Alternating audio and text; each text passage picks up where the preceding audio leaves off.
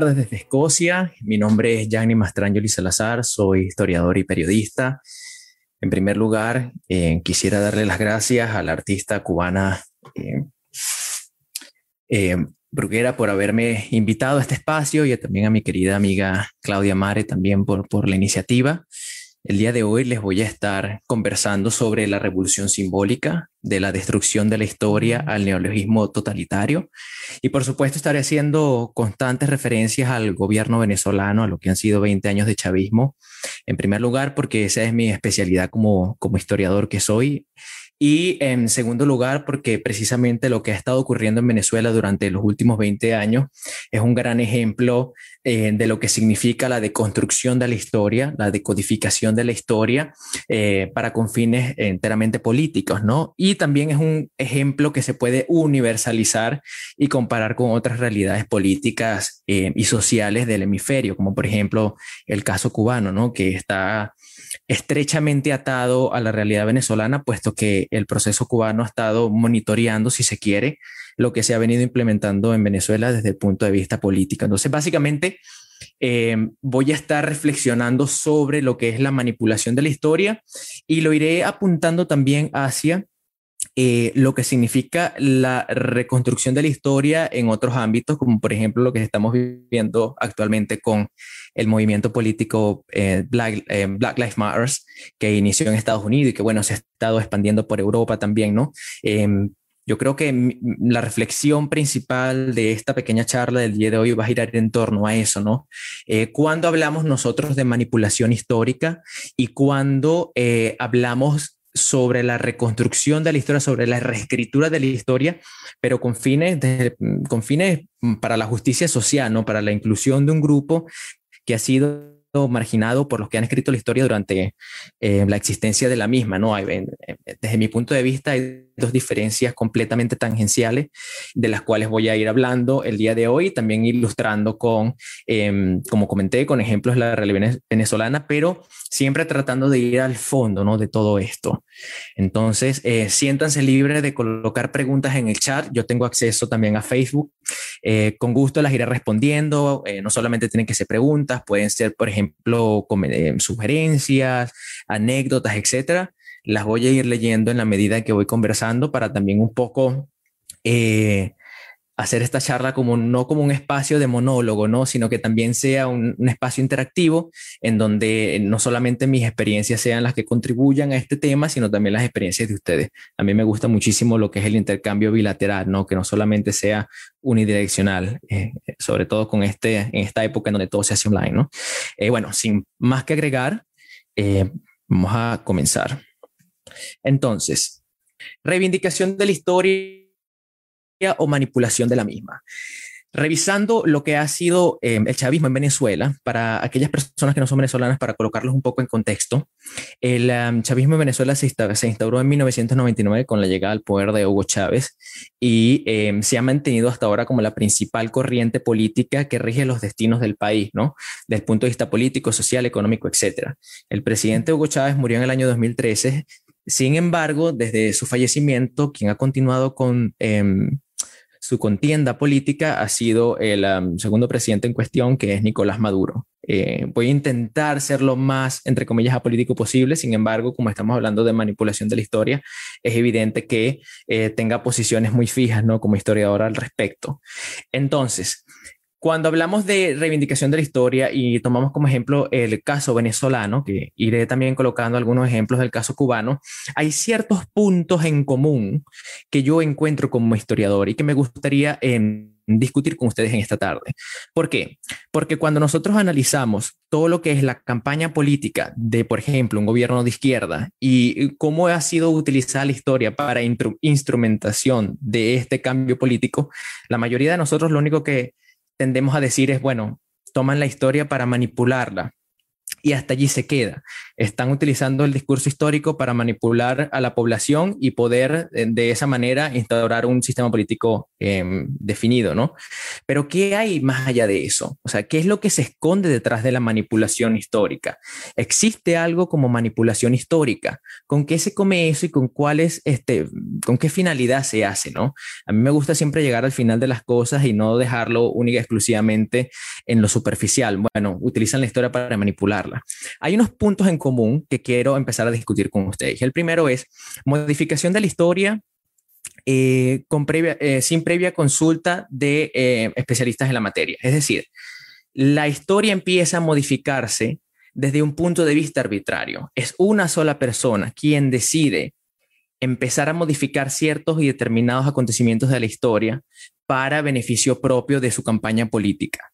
Eso es lo que va a caracterizar el, cambio o, el, revise de la historia, por ejemplo, en el caso venezolano y también en el caso cubano, eh, con el endiosamiento de José Martí, por ejemplo, pero eso lo va a tocar más adelante. Todo empieza por la pretensión de un solo sujeto, que en este caso, por ejemplo, fue el, presidente Hugo Chávez. ¿no? no es una decisión colectiva, es una manipulación por cuanto es la interpretación de una sola persona con referencia al pasado y excluyendo a los especialistas en la materia. En, los acontecimientos que han regido el chavismo en Venezuela, ha habido poca consulta de las ciertas y determinadas modificaciones históricas que se han hecho en estos, en estos últimos 20 años con, eh, por ejemplo, la Academia Nacional de la Historia, que es el ente, eh, que, el ente que, que, que engloba a los especialistas que estudian el área, es, el ente en donde están las personas más ilustres que han hecho las investigaciones históricas que son referentes para em, el estudio em, sociohistórico de la nación. ¿no? En segundo lugar, la historia, la historia no como proceso continuo, sino como proceso catalítico. Es decir, estos tipos de gobiernos intentan ver la historia no como un proceso lineal en el cual la historia se va revisando constantemente, porque la historia obviamente Em, la historia es un acontecimiento de, la historia es un cúmulo de, acontecimientos que han quedado en el pasado, ¿no? Acontecimientos que ya no existen por una misma línea temporal. Es decir, por ejemplo, lo que yo hice el día de ayer quedó en el ayer. Ahora, lo que yo interprete sobre lo que hice yo en el ayer es lo que vendría siendo historia, ¿no? Disculpen el ejemplo un poco burdo, pero más o menos es lo que se, lo que se maneja en el término, ¿no? La historia es una sucesión de acontecimientos que han quedado en el pasado que han muerto en el pasado por una misma línea temporal, porque la línea sigue, como todos como sujetos biológicos, siempre vamos en una línea que se dirige hacia el futuro, ¿no? Lo que hayamos hecho en el pasado quedó en el pasado desde el punto de vista físico, desde el punto de vista biológico. Sin embargo, las interpretaciones que nosotros hacemos de ese pasado es lo que se caracteriza como historia, es lo que nosotros entendemos acerca de lo que ocurrió en épocas pasadas. Eso, por supuesto, es un proceso continuo. ¿Y a qué me refiero con, con, que es un proceso continuo? Porque la historia siempre está en constante revisión.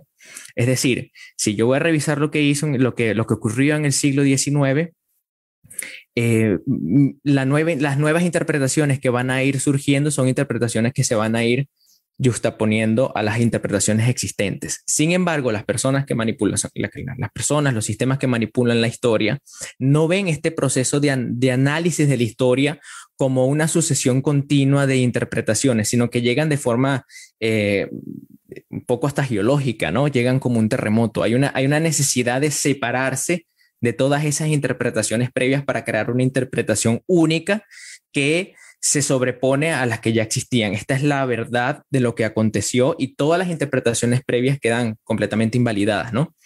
Y hay algo que es sumamente interesante y es la presencia del síndrome del privilegio. Ese em, término no existe, ese término... Em, entre comillas, lo inventé yo porque cae perfectamente con la conferencia, y es que hay una necesidad de atropellar todo lo que se había viniendo, eh, todo lo que se venía escribiendo en relación a la historia, porque la generación actual se siente con derecho para hacerlo. Es decir, nuestra generación actual, específicamente la generación que tomó el poder, la generación que propone este cambio de, la historia, se siente con cierto derecho hasta divino un poco, hay un, hay un tema hasta religioso allí, ¿no? Para cambiar todo lo que se ha escrito anteriormente. Es como una especie de sensación de deuda, ¿no? Nosotros llegamos a este punto de la historia con esa tarea de reivindicar todo lo que sucedió anteriormente.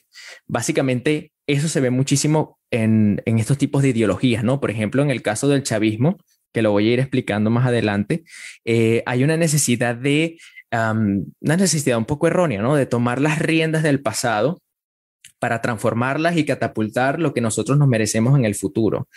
Eh, la historia como enemiga de la nación, venida hacia ella y no desde ella.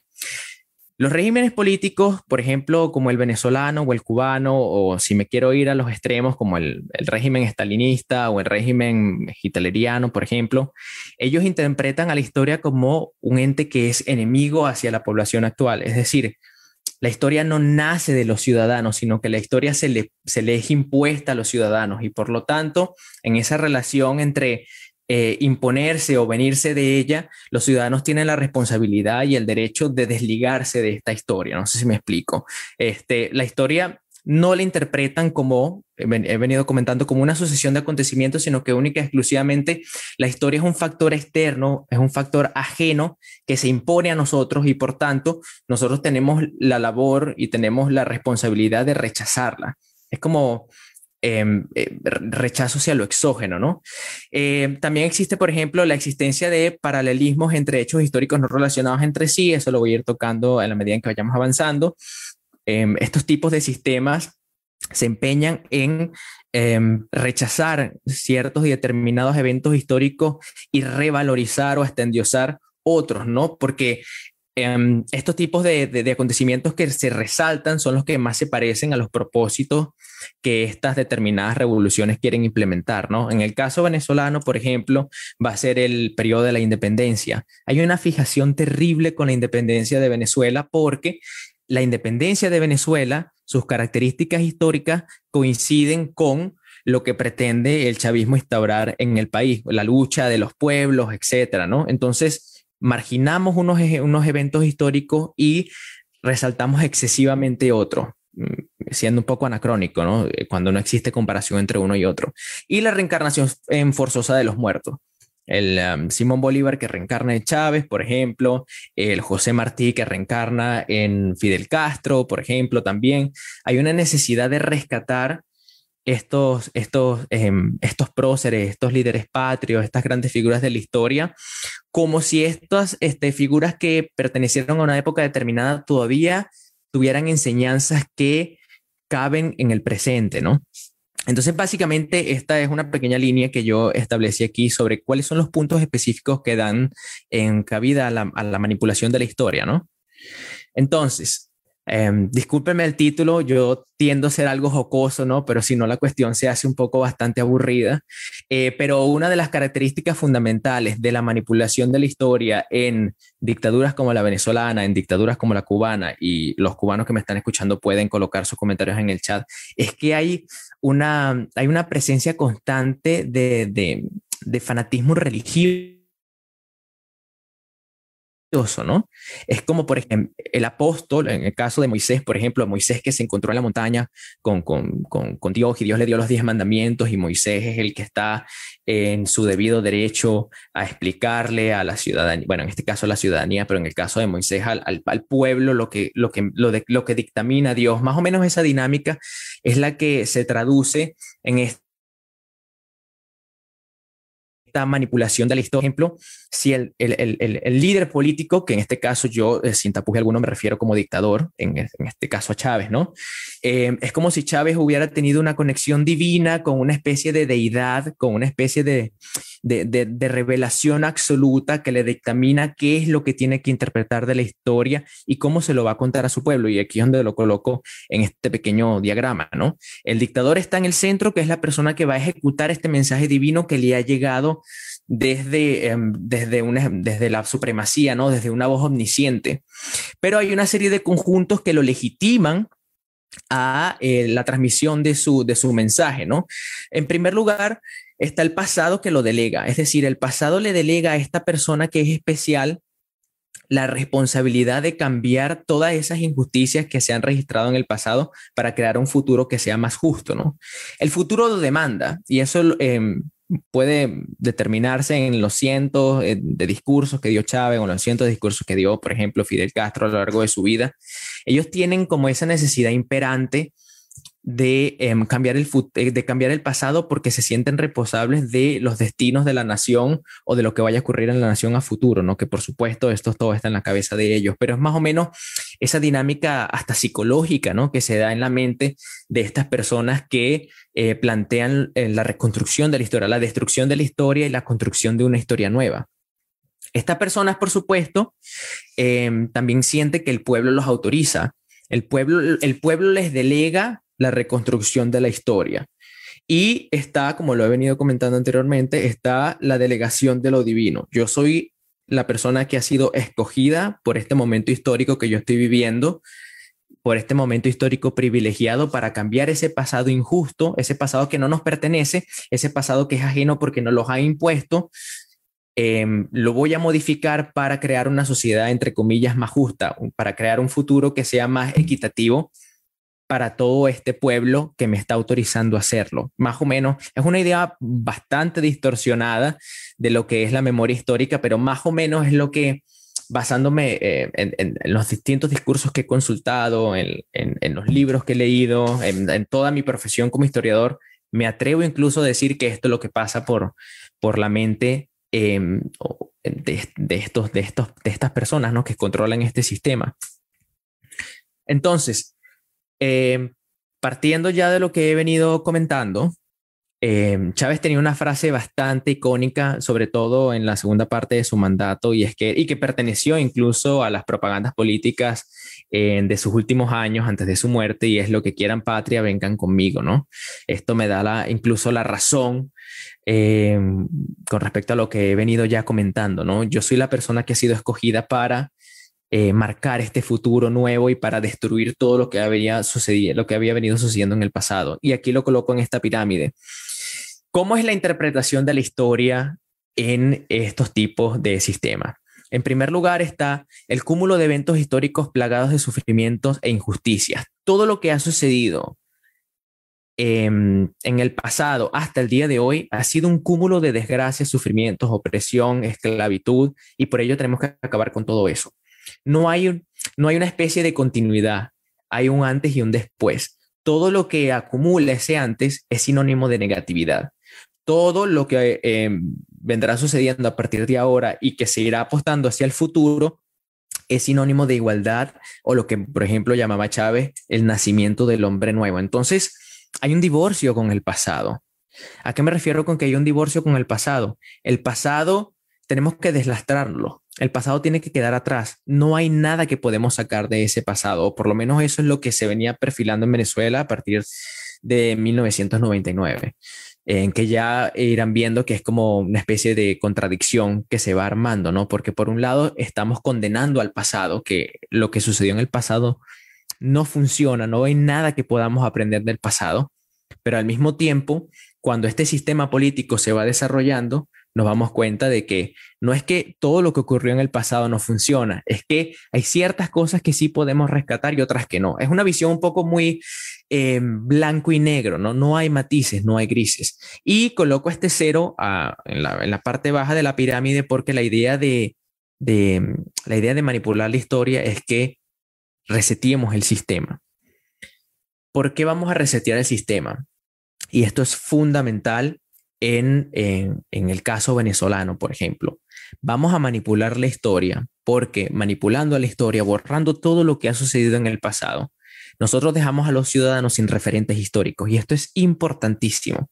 ¿Por qué nos empeñamos en cambiar los símbolos patrios? ¿Por qué nos empeñamos a cambiar el himno, el nombre de las calles, el nombre de las plazas? Que eso también lo han visto em, mis queridos em, cubanos, ¿no? Yo siempre digo que nosotros como venezolanos tenemos muchísimo que aprender porque es una historia que apartando los tiempos históricos parece repetirse, ¿no? ¿Por qué cambiar el nombre de los billetes? ¿Por qué cambiar el nombre de las plazas? ¿Por qué cambiar el nombre del país? Que eso también lo hizo Chávez apenas llegó al poder. Porque la idea es dejar a, la ciudadanía sin referentes históricos. Si tú dejas a tu ciudadanía sin referentes históricos, evidentemente el ciudadano común no tiene ese sistema de comparación que le es necesario para, para desarrollar un pensamiento crítico. Es como si, por ejemplo, a cada uno de ustedes le borraran la memoria y ustedes no tuvieran acceso a sus recuerdos, a sus vivencias, a sus traumas, a sus felicidades pasadas, sino que volvieran a nacer el día de hoy. Evidentemente, todos los acontecimientos que vayan a ir ustedes experimentando a partir de ahora hacia el futuro van a estar eh, como en una especie de orfandad porque no tienen referencia histórica, no tienen ese bagaje intelectual, ese bagaje cultural, ese bagaje social que le permite a ustedes hacer una especie de juicio de valor y determinar qué es lo más o menos conveniente. Ese es el punto clave de la manipulación de la historia por un lado y por otro lado, esa sensación eh, de, de, tabula rasa, ¿no? Vamos a aplastar todo lo que ha venido ocurriendo para este, empezar a construir un sistema de valor nuevo. Entonces, claro, si tú dejas la ciudadanía sin referente histórico, evidentemente la ciudadanía es mucho más moldeable, ¿no? Eh, entonces, ese es fundamentalmente eh, lo que se venía este, experimentando en Venezuela, lo que se intentó em, implementar desde un momento. Aquí les coloco un video, no sé si podrán escucharlo. Eh, esta es, este video es sobre la toma de posesión de Hugo Chávez en Venezuela en 1999. Me gustaría que eh, escuchásemos una parte para luego ir analizando su discurso. Evidentemente no vamos a escuchar todos, pero em, allí Chávez lo deja excesivamente claro. Sobre esta constitución moribunda voy a establecer las bases de la nueva república.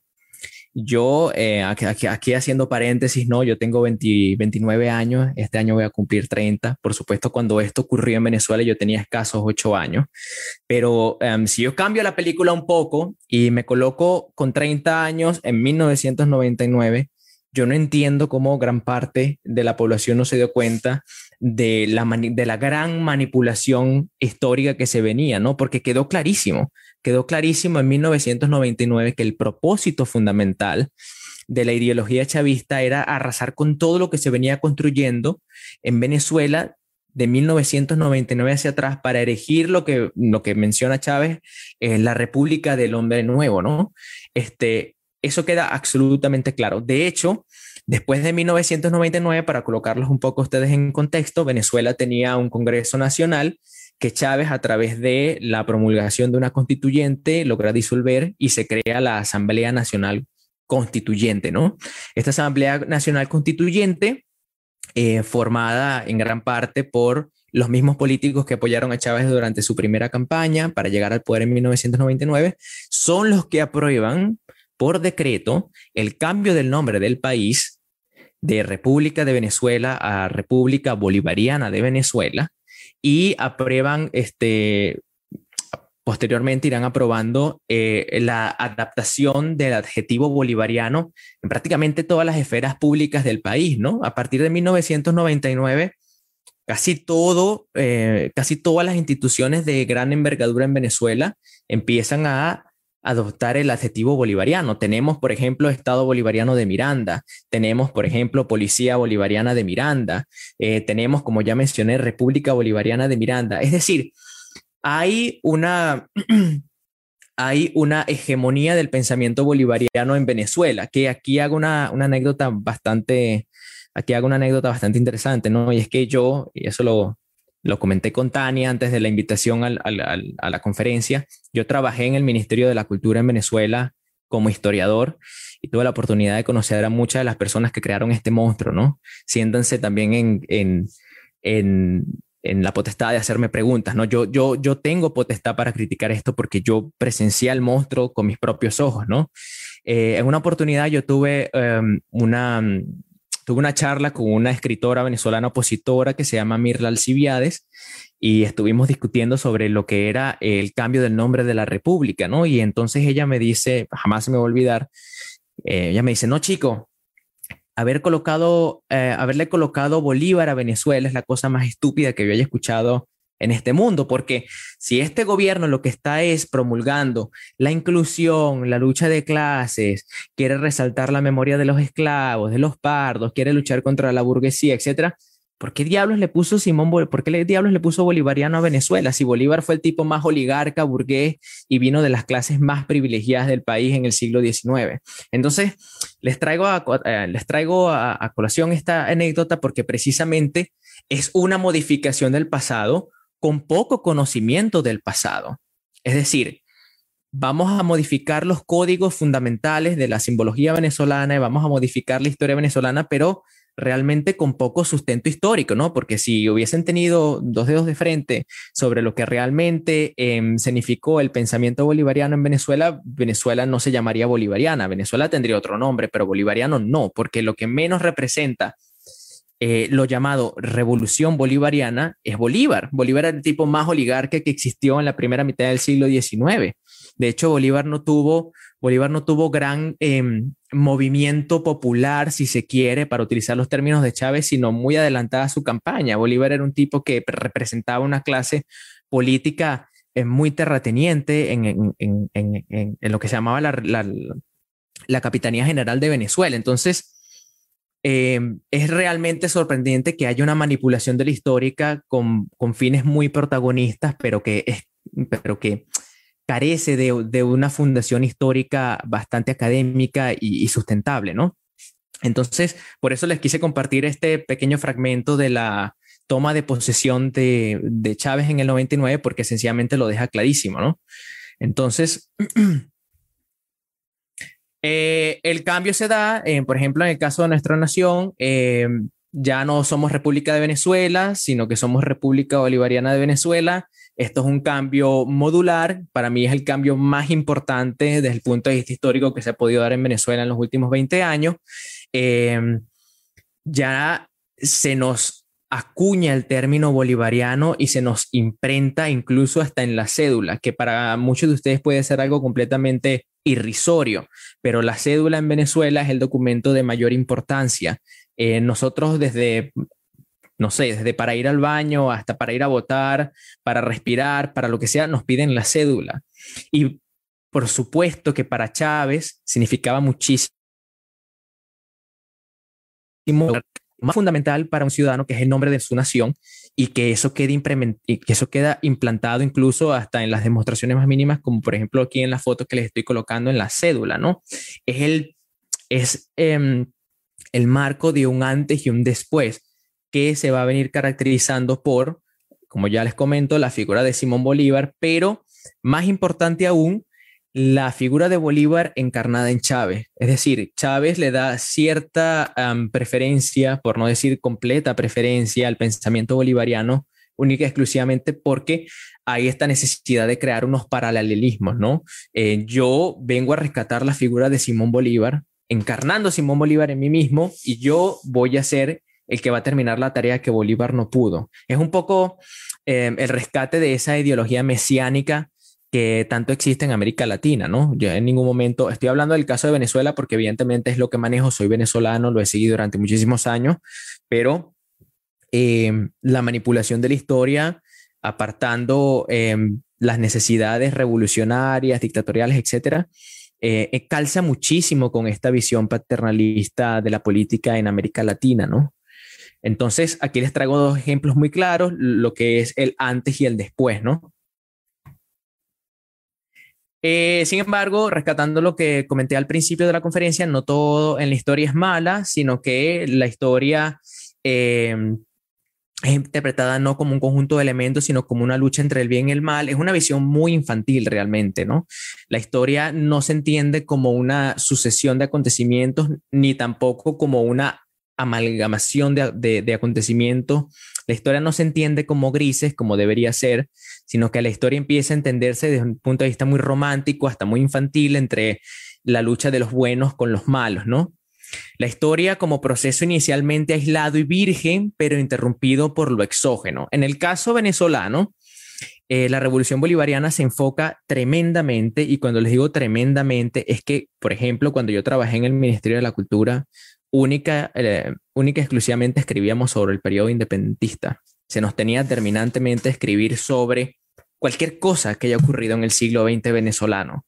Nuestra tarea era escribir todo, todo, todo lo que haya acontecido en el siglo XIX, específicamente en el periodo de la independencia, pero si nos salíamos de esos marcos históricos implementados por desde la alta cúpula, o nos quedábamos sin trabajo, o sencillamente nos despedían, o sencillamente nos colocaban en una lista negra y como profesionales de la historia no teníamos vida, no en lo absoluto.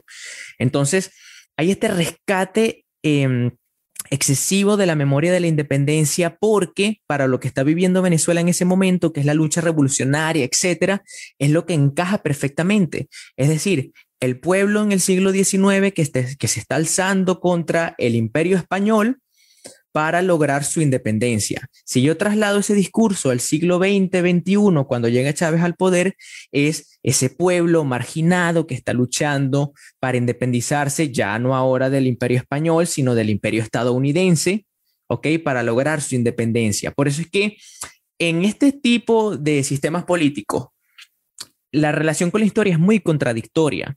Porque por un lado se está negreando completamente la historia, la historia se rechaza como un todo, pero al mismo tiempo, ¿ok? Mientras yo estoy diciendo que la historia es mala, que la historia se em, nos, a nosotros se nos ha impuesto la historia, que la historia no viene de nosotros, sino que es algo exógeno, la historia tiene ciertos y determinados puntos que son rescatables.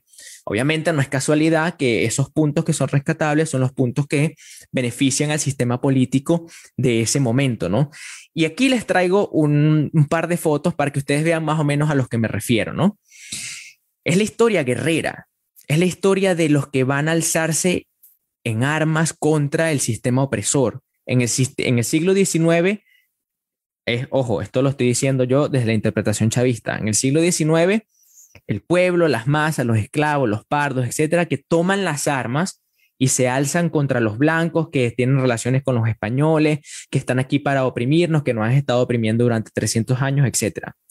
Yo traspolo eso al discurso chavista y es el pueblo, ok, luchador también, que debe tomarse en armas para garantizar la independencia. Ahora bien, ¿de qué independencia estamos hablando en el siglo XX? Bueno, en el siglo XXI estamos hablando de la independencia de América Latina, de la independencia de Venezuela en contra del gobierno de los Estados Unidos, que eh, los amigos cubanos que me están escuchando, por supuesto, tienen N cantidades de anécdotas y situaciones que pueden traer a la conversación, porque es el mismo discurso que también se ha estado implementando en Cuba.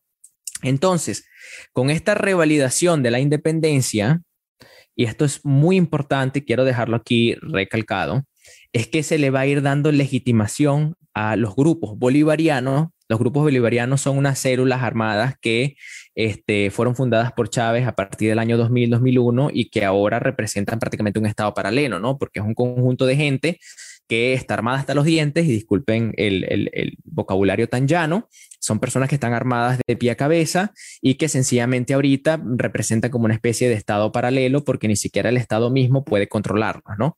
Esta especie de monstruo eh, violento, esta especie de monstruo ilegal, lo creó precisamente Hugo Chávez partiendo de esta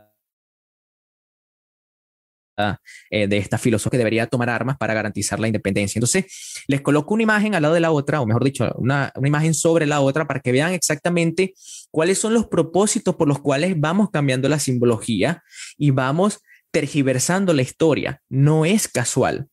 No es casual que se marginalice un evento histórico y se revalorice otro, porque todo va obedeciendo a una agenda que ustedes me podrán decir, bueno, pero el ciudadano común no se da cuenta que están utilizando el periodo de independencia para eh, justificar eh, estos grupos armados que nada tienen que ver con la policía. No, pero eso todo queda en el inconsciente porque la historia es un punto de referencia, así estudiemos o no estudiemos la historia. Por eso es que estos tipos de sistemas van cambiando. El nombre de las plazas, el nombre de las autopistas, el nombre de los edificios, el nombre de los billetes, porque cuando un ciudadano común sale a la calle, puede estar o no interesado en la historia, pero convive con la historia diariamente, convive con la historia cuando paga con un billete y tiene en ese billete la foto de un prócer determinado, convive con la historia cuando entra a un edificio y ese edificio tiene nombre de cierta determinada persona, etcétera. Son patrones que se van creando en la ciudadanía que pertenecen al espacio urbano y que van haciendo vida en el inconsciente colectivo. Y eso tuvo gran vigencia en Venezuela a, inicios del siglo XXI y no les quiero comentar el final de la historia porque es sencillamente doloroso. Lo que empezaron con unos em, círculos bolivarianos armados terminó siendo, por ejemplo, eh, un estado de violencia increíble e indomable en Venezuela y ya eso daría tema para otra conferencia, ¿no? Lo que quiero decirles es que esto es real esto sucede y está perfectamente planeado y por muy irónico que sea, por muy, por, por, muy superfluo que parezca, evidentemente es ese discurso ideológico que va sustentando las políticas que van a ir apareciendo en la medida en que el, sistema se va desarrollando, ¿no? Como tengo el Facebook aquí, el Siri se activó, pido disculpas. Ah, entonces, al buen entendedor, pocas palabras les venía comentando que la encarnación de Bolívar en Chávez como, em, como pase em, para tutelar, libertar a los países de América Latina. Eh, el rescate de la independencia tampoco es casual, ¿ok? Chávez quiere eh, internalizar a Simón Bolívar porque también eso le da la capacidad a él de eh, entrometerse en los destinos políticos de la América del Sur. Acuérdense que Simón Bolívar pues libertó eh, las siete naciones, etcétera. Simón Bolívar fue la cabeza tutelar del proceso independentista suramericano y por supuesto si Chávez eh, encarna la figura de Bolívar, el pensamiento de Bolívar, Chávez por supuesto tiene la potestad de dirigir las agendas políticas de otros países, ¿no? Como les vengo comentando, esto no es nada casual. La independencia de Venezuela es entendida no como un proceso de liberación exclusivamente nacional, sino como también la segunda independencia del continente y en términos internacionales, extrafronterizos a la América del Sur, Venezuela sigue el legado de Fidel Castro, porque hay como una especie de, doble protagonismo aquí, ¿no? Por un lado está Simón Bolívar en el cuerpo de Chávez y por otro lado está la conexión de ambos socialismos entre eh, Cuba y Venezuela. Aquí les puse, les traigo otro em, video de Chávez refiriéndose a la cancillera em, alemana Angela Merkel, porque lo que viene a continuación es no solamente el cambio del simbolismo, sino también el cambio del discurso, ¿no? No les continúo el video, pero básicamente lo que quería decir Chávez allí es que em, la canciller alemana Angela Merkel se fuera a lavar su parte trasera, porque en este contexto la canciller alemana estaba denunciando la intromisión del gobierno de Venezuela en las políticas, las agendas políticas del continente, del subcontinente suramericano, ¿no? Entonces, a mí me gusta siempre ilustrar eh, lo que vengo comentando con ejemplos porque eh, sencillamente todo lo que estoy exponiendo aquí tiene eh, suficiente base, suficiente demostración eh, hay una cantidad de, de, records que se pueden consultar si tienen alguna duda, pero eh, básicamente es la personificación de una ideología histórica que siempre va a ir de la mano con una sola persona y que en el caso de Venezuela, por ejemplo, se extendió en todo lo que fue el subcontinente americano, ¿no? Lo que se llamaría luego el, socialismo del siglo XXI. Entonces, eh, me gustó este video en particular porque precisamente, y aquí arriba tienen la caricatura también, em, es como una especie de, de, cáncer, y discúlpenme el término, ¿no? Es como una especie de cáncer esto de manipular la historia que se va a ir extendiendo en todo el continente latinoamericano, eh, o en este caso el, continente, el subcontinente suramericano. Al punto está que entre el 2007 y el 2008 casi toda América del Sur estaba eh, dominada por gobiernos de izquierda, ¿no? Tutelados todos y financiados mm, eh, prácticamente todos por el gobierno venezolano encabezado por, por Hugo Chávez, ¿no? Entonces, les he venido comentando sobre los cambios en la historia que se eh, han ido reflejando en el cambio del nombre de la República de Venezuela a la República Bolivariana de Venezuela. A nosotros también nos modificaron la bandera en el año 2005. Nuestra bandera venezolana por excelencia, tenía siete estrellas, Chávez decidió colocarle ocho. Eh, y bueno, hubo toda una especie de debate allí. Eh, quiero hacer un paréntesis, no es que la población venezolana se haya quedado callada a todos estos cambios en su simbología. Han habido N cantidades de, de, debates, de conferencias, de protestas, incluso por parte de los historiadores que pertenecen a la Academia Nacional de la Historia. Sin embargo, como les mencioné anteriormente, Em, Chávez tenía inmensa mayoría en prácticamente todos los em, poderes públicos venezolanos, sobre todo en la Asamblea Nacional Constituyente y evidentemente cualquier tipo de promulgación o cualquier tipo de sugerencia en, cambios de la historia era completamente aprobado por esta Cámara, ¿no? Entonces a nosotros se nos cambió la bandera, a nosotros se nos cambió incluso el caballo, lástima que no tengo aquí una foto, pero nuestro escudo nacional, nosotros tenemos el caballo de Simón Bolívar que antes de la... Em, reforma de Chávez, el caballo miraba hacia atrás como mirando hacia la derecha Y em, cuenta Chávez, lo contó en su, programa de, en su programa de televisión del momento, que él estaba hablando con su hija pequeña, Rosa Inés, y su hija le preguntó que por qué el caballo estaba mirando hacia atrás, que el caballo debería mirar hacia la izquierda, como mirando hacia el futuro, ¿no? Y él después de haber tenido esa conversación con su hija pequeña, él decidió plantear el cambio del, de la dirección del caballo a la asamblea y la asamblea lo aprobó, ¿no? Para que ustedes vean que no hay ningún tipo de consulta con los académicos del tema, sino que simplemente eh, a, complacencia del, líder político, ¿no? Entonces al caballo nuestro se le cambió la dirección y ahora mira hacia la, ahora mira hacia la izquierda, ¿no? Pero también hay un cambio en el lenguaje y el cambio en el lenguaje implica que para lograr ese divorcio de la historia, para, para lograr esa deconstrucción de la historia y esa renovación de la misma, nosotros tenemos que eh, no solamente divorciarnos del pasado, sino que también tenemos que divorciarnos de aquellos agentes que se han encargado de escribir esa historia opresora. Acuérdense que en estos tipos de sistemas políticos, la, historia es una lucha entre el bien y el mal, ¿verdad? Entre los amigos de la nación y los enemigos de la nación. Por lo general, dentro de este esquema hasta psicológico, son los enemigos de la nación los quienes, eh, los que han escrito esa historia opresora, esclavista, etcétera. Para lograr nosotros diferenciarnos de esa historia negra, oscura, malvada, tenemos que también diferenciarnos de esos actores que la han dominado. Y eso se refleja en el lenguaje. En 20 años de eh, política chavista en Venezuela, el, el, lenguaje se ha dividido como en dos partes, ¿no? El lenguaje del bien y el lenguaje del mal. Aquí en el lenguaje del bien, por ejemplo, tenemos palabras como camarada, compatriota, bolivariano, combatiente, luchador, compañero, revolucionario. Si ustedes analizan estas palabras, son palabras eh, en exceso decimonónicas, ¿no? Eh, por ejemplo, relacionadas al periodo independentista, combatiente, vamos a luchar, luchador, bolivariano, que viene de Bolívar, compatriota, camarada. Hay, hay, esa referencia constante a lo colectivo, pero al, colectivo que no se une, eh, eh, em, no se une por, por, cuestiones del destino, no se une al azar, sino que se une para luchar. Y del otro lado de la moneda tenemos términos como escuálido, que fue el que inauguró Chávez poco tiempo después de haber iniciado su mandato para eh, identificar a las personas que estaban contrarias a su política y todos los que le siguen a continuación, apátrida, oligarca, imperialista, rico, maricón incluso, este, se ha utilizado para, mm, para, para, señalar a las personas que están contrarias al régimen, resentido, antirrevolucionario, etc. Esto se va a ir expresando a lo largo de 20 años. Incluso hay un estudio que realizó la Universidad Católica Andrés Bello, ahorita no recuerdo el año, eh, yo estaba en Venezuela, supongo que era para el 2014, en donde eh, varios lingüistas hicieron análisis mm, sobre el impacto de estas palabras en el vocabulario común del venezolano, ¿no? sin mencionar, por ejemplo, el uso del color rojo.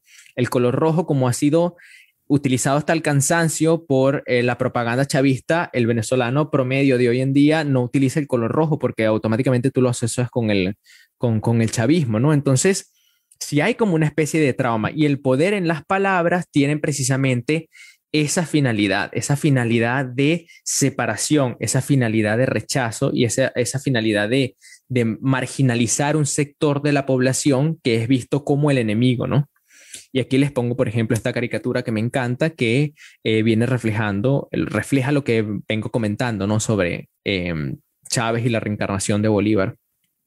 Aquí, eh, fíjense que para, para ir preparando la conferencia que les he presentado el día de hoy, eh, estuve, por supuesto, haciendo mi respectiva investigación y em, ya que el instituto es cubano en primera instancia, me metí a leer un poco eh, lo que eran los portales oficiales cubanos y no sé si reí o lloré porque comparándolo con los portales oficiales venezolanos, yo creo que yo le borro los nombres Cuba y Venezuela y prácticamente son lo mismo, ¿no? No se los voy a leer por completo, pero el, ah, el fragmento del lado izquierdo lo saqué de Ecurred de Cuba porque estaba investigando también cuáles han sido los cambios que eh, mm, mis queridos cubanos han experimentado con las plazas, los edificios, etcétera, ¿no? Y lo primero que se me vino a la mente fue la famosa Plaza de la Revolución, que se llamaba Plaza Cívica y que, ah, cuyo nombre fue cambiado en el año 1961 después de em, que Fidel Castro llegara con su revolución cubana en 1959, ¿no? Entonces, esta eh, fulana eh, página de internet, eh, Ecurred, dice incluso, si ustedes leen en el tercer párrafo, fue pues la generosidad popular y la admiración de los cubanos por Martí lo que verdaderamente permitió la construcción de esta obra, ejecutada mediante el diseño vertical y que fuera construida totalmente después de haberse producido en Cuba el triunfo de la Revolución Cubana. Esto refiriéndose al monumento de José Martí que está en dicha plaza. La forma de poder por el pueblo, eh, la forma del poder por el pueblo impidió que el régimen dictatorial afrentara a Martí con un homenaje hipócrita y convirtió el monumento al héroe nacional en el verdadero testimonio de respeto y admiración por su memoria. Incluso por allá en, el mismo texto dicen, no, lo que sucede es que este, los gobiernos anteriores a Fidel Castro, eh, en vez de, de, invertir el dinero que habían robado de la nación, se lo echaron encima, etcétera. No, por allí va el discurso con la burguesía, con el enemigo, con la persona culpable de que la historia sea este cúmulo de sucesos oscuros y opresores, ¿no? Y en el lado derecho les traigo un fragmento del el Centro Nacional de Historia eh, de Venezuela, donde tuve el ah, privilegio de trabajar durante tres años como historiador. Ese es el cuento que voy a utilizar para cerrar esta conferencia. Este, el Centro Nacional de Historia se fundó en el 2007 por Hugo Chávez, básicamente porque de 1999 al 2007 ya tenemos casi 10 años de revolución, ¿no? En donde, como les he venido comentando, se han suscitado distintos cambios en la simbología y en la historia venezolana. Evidentemente, para seguir promulgando esta serie de cambios, el gobierno se dio cuenta de que tenía que tener un sustento em, académico necesario, ¿no? Él tenía que tener el respaldo de los historiadores. ¿Qué pasa en Venezuela? Los historiadores los historiadores serios, los historiadores de gran envergadura, pertenecían a la Academia de la Historia y por supuesto la Academia de la Historia siempre ha estado completamente opuesta al régimen. Entonces, lo que se le ocurrió a Chávez en el 2007 es, bueno, no puedo lograr que la Academia de la Historia este, sea, afecta a mi gobierno, que coquetee con mis políticas, yo lo que voy a hacer es voy a crear otro centro de historia paralelo, le voy a colocar Centro Nacional de Historia y voy a juntar un cúmulo de intelectuales que sí estén a favor de mi campaña, de mi propuesta política y a partir de allí ellos van a ser la columna vertebral de todas las modificaciones históricas que yo voy a seguir realizando en el país, ¿no? Entonces, esta es la descripción del Centro Nacional de Historia en su página web y por acá abajo dice también, la historia, como advirtió Heródoto, en comienzos del mismo, de, en comienzos mismos del oficio, es el mundo de lo diverso, que ya ustedes han podido ver que de diversa esta interpretación de la historia no tiene nada, ¿no? Eh, sujetarla, a una a la, sujetarla a una única manera de ser y a un único significado es ahistórico como forma de conocimiento y criminal por lesivo a los pueblos. La historia que proponemos es una ampliación del horizonte historiográfico, un mirar hacia aquello que nadie o muy pocos ha querido mirar. Entonces, yo comparo estos dos sitios web y por supuesto, como les venía comentando, yo borro Cuba y borro Venezuela y es exactamente lo mismo. ¿Y por qué les estoy comentando esto? Porque básicamente eh, eh, eh, este proceso de manipulación histórica es, sigue como una especie de receta, ¿no?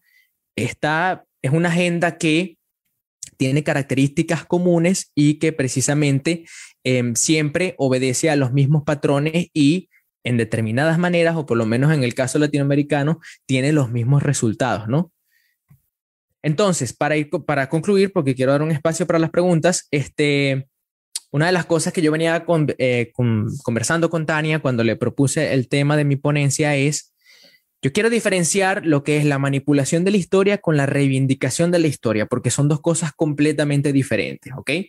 ¿Y a qué me refiero con esto? Que desde el año pasado, cuando surgió el movimiento de todas las vidas negras eh, importan, creo que estoy haciendo una mala traducción al respecto, Black Lives Matter, en Estados Unidos, cuando se asesinó a George Floyd, etcétera, etcétera, eh, ha habido como esta especie de, de, de preocupación mundial por crear una historia más inclusiva, ¿no? Una historia que pueda ser escrita tanto por los opresores como por los oprimidos, o en este caso, para darle más voz a los oprimidos yo vivo en Edimburgo, yo vivo en Escocia y el año pasado, por ejemplo, en la Universidad de Edimburgo hay un edificio muy famoso que se llama David Hume. Y ese edificio, por ah, anonimidad, se le cambió el nombre, se le puso nada más edificio de Edimburgo, se le quitó el Hume porque Hume es una persona que está ligada al esclavismo, etc. aquí en Edimburgo también hubo varias expresiones de vandalismo en donde grafitearon a las estatuas, etcétera, porque las personas afrodescendientes que viven, por ejemplo, en Escocia, exigen que a, todas las estatuas de em, personas que eran dueños de esclavos se les coloque una placa pequeña que diga que estas personas contribuyeron a la opresión de los pueblos negros. Eso es una cosa completamente diferente a lo que yo les he venido explicando con la manipulación de la historia en América Latina, especialmente en Venezuela. Y aquí les coloco un cuadro. En el caso venezolano, eh, la manipulación de la historia pretende desasociar al individuo de su pasado para dejarlo sin referentes históricos válidos, mientras que movimientos como el de Black Lives Matter pretende ofrecer miradas más amplias e inclusivas acerca de un mismo hecho histórico. Aquí no estamos diciendo que vamos a borrar a las personas que eran esclavistas para, para altar a los esclavos.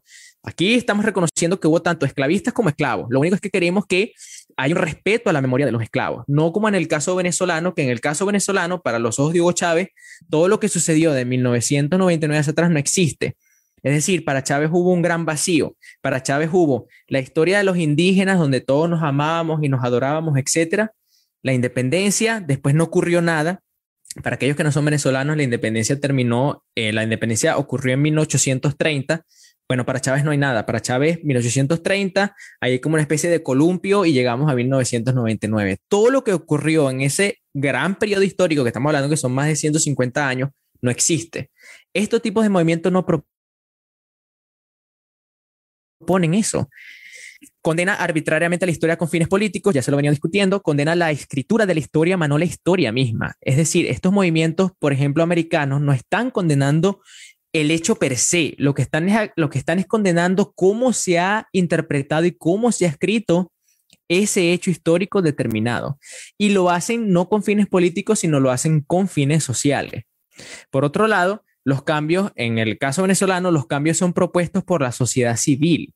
Es decir, el movimiento Black Lives Matter es un movimiento cívico que es el que propone los cambios y los presenta al gobierno. No es al revés, no es el gobierno quien impone cambios históricos a la sociedad civil, son dos cosas completamente diferentes. Y en el último punto, la propuesta histórica evidentemente es infantil y excesivamente romántica, mientras que en los otros grupos la propuesta histórica posee razones sociales válidas de un fundamento intelectual, de fundamento intelectual considerable. Entonces, esto es más o menos para aclarar porque evidentemente yo he tenido muchos comentarios que dicen, bueno, pero los movimientos Black Lives Matter también pueden estar modificando la historia, o por qué una reescritura de la historia sí es buena y por qué otra reescritura es mala. Simplemente estamos hablando que una o el capricho de una sola persona, de un solo dirigente político, mientras que en estos movimientos, como el de Black Lives Matter, por ejemplo, no obedece la necesidad de un solo ente político, sino que es la necesidad de un cúmulo de personas, de un grupo de la sociedad civil que exige justicia, que no exige que borres completamente una parte de la historia, sino que hagas que la historia sea un conocimiento muchísimo más eh, inclusivo. Entonces, para terminar, quería em, decir que por supuesto no todo es malo, que los pueblos no necesariamente adaptan, mejor dicho, los pueblos no solamente adoptan estas medidas este, de cambio histórico con pasividad, sino que los pueblos únicamente exclusivamente reaccionan a la historia basándose en sus recuerdos. En el caso venezolano, vuelvo, insisto, a nosotros, por ejemplo, nosotros tenemos una montaña bellísima en, en Caracas que se llama Ávila. El gobierno venezolano le cambió el nombre hace muchísimos años y le puso Guaraira Repano. Nadie en Caracas, ningún venezolano que se respete, conoce a la montaña como Guaraira Repano. La población común le sigue diciendo Ávila. Tenemos un parque muy hermoso en medio de la ciudad que el parque se llamaba Parque del Este. Chávez le quitó el este porque para Chávez en su coeficiente mental, el este, la parte este de Caracas donde vivía la gente rica. Chávez le quitó Parque del Este y le puso Parque Generalísimo Francisco de Miranda, que es otro prócer venezolano. Nadie en su sano juicio le llama Generalísimo Francisco de Miranda. Y no estoy diciendo como una pretensión o un capricho, sino que única y exclusivamente el pueblo reconoce, el pueblo no reconoce la historia desde la versión de las personas que la dominan, sino el pueblo reconoce la historia basándose en su misma memoria y en la memoria de los venezolanos el Ávila se llama Ávila y no se llama Guaraira Repano. Eso me da cierta esperanza porque em, me da a entender de que la historia no es tan manipulable como parece porque para manipular la historia 100% tienes que manipular la conciencia colectiva y la conciencia colectiva es una característica que está, que está muy arraigada en el inconsciente colectivo y que em, allí es donde nosotros podemos rescatar lo que es la verdadera esencia de nuestra historia, ¿no? Em, lo que me preocupa a mí como historiador es que, por supuesto, en la medida en que vayan pasando las generaciones, eh, los referentes van cambiando y las personas que reconocen estos espacios históricos, que reconocen una historia que es más neutral, que es más plural, por supuesto, estas personas van muriendo y estas personas que van creciendo, van creciendo sobre estos referentes que han creado gobiernos como por ejemplo el de Venezuela, el gobierno de Cuba, ¿no? Sin embargo, ya quedará de parte de nosotros seguir rescatando y seguir transmitiendo esa verdadera esencia histórica que parte de nuestra memoria como una especie de lucha, ¿no? Para tratar de frenar estos intentos que este, se nos han ido imponiendo sobre eh, la manipulación de, nuestra, de nuestro discurso, de nuestra memoria, ¿no? Y aquí quiero terminar con esta imagen de, de, una estatua de Hugo Chávez que se erigió con el gobierno de Nicolás Maduro, pero que por el mismo descontento, por el mismo rechazo a este atropello de la memoria, los venezolanos el año pasado la quemaron. Este, no estoy promulgando la violencia, pero lo que quiero decir es que el pueblo siempre este, toma protagonismo y toma las riendas de su destino, bien sea un destino que perteneció al pasado o un destino que eh, da miradas hacia el futuro. Entonces, muchísimas gracias. Creo que me encadené demasiado. Si tienen alguna pregunta, estoy completamente dispuesto a responderla en el chat. Voy a dejar un minuto o dos para ver si tienen algún tipo de, de pregunta, comentario, sugerencia. Como les venía comentando, este, este es un tema que siempre me ha apasionado muchísimo, no solamente como historiador, sino también como persona que trabajó en el Ministerio de la Cultura. Yo trabajé en el Centro Nacional de Historia por más o menos 3, 4 años y yo precisamente eh, me tocó verlo, me tocó ver por mis, con mis propios ojos cómo se manipula la historia en Venezuela, me tocó desgraciadamente en algún momento también que escribirla. Eh, así que, eh, como decimos en mi país, puedo hablar perfectamente con los pelos en la mano, ¿no? no sé si también esté escuchando aquí alguna persona que trabaje en un ministerio público, por ejemplo, cubano, y tenga la pregunta de, bueno, ¿qué hago? ¿Cómo logro yo em, luchar ¿no? en contra de este gran monstruo ideológico que se me impone? Porque, por ejemplo, en mi caso, la realidad era que si yo alzaba mi voz, perdía el trabajo, ¿no? Pero yo creo que uno siempre puede cuidarse las espaldas, como lo hice yo en su momento, y, saber decir em, no con mucha prudencia, ¿no? Y en toda conferencia, por ejemplo, que yo di en el Centro Nacional de Historia, siempre traté de hacerlo de la manera más neutral posible, eh, sin entrar tanto en, esa, en ese cambio eh, drástico ni en, ese, ni en ese uso del lenguaje abusivo que se nos este, imponía desde células más altas. ¿no? Entonces, este, si no hay más, eh, si no hay preguntas al respecto, de nuevo quiero agradecerle eternamente a Tania Burguera por la invitación al espacio, siempre agradecido de, discutir, de hablar con mis em, queridos cubanos, que yo siempre lo digo. Por ejemplo, el año pasado tuve una conferencia también con Marta María y con Claudia Maure. Y yo siempre pienso que los cubanos son como una especie de hermanos mayores, ¿no? Y que nosotros tenemos muchísimo que aprender de ellos. Eh, y espero y aspiro en algún momento que tanto cubanos como venezolanos nos podamos sentar en la misma mesa y recordar todo esto como, como una pesadilla y no hablemos de destrucción de la historia, sino que hablemos de la reconstrucción de la historia, ¿no? Que es lo que realmente nos atañe. Entonces, nada, quiero agradecerles, ha sido un placer. Si tienen algún tipo de comentarios, pueden escribirme a mis redes sociales, arroba online en Instagram o me pueden encontrar en Facebook y en Twitter por mi nombre, Gianni Mastrangeli Salazar. Estén al pendiente de las próximas conferencias que va a dar el Instituto Internacional de Artivismo Ana Haring. Estoy seguro de que en mi caso particular estaré siempre dispuesto a colaborar con ustedes y se vendrán cosas eh, mejores. Les mando un saludo desde Escocia y que tengan buena tarde.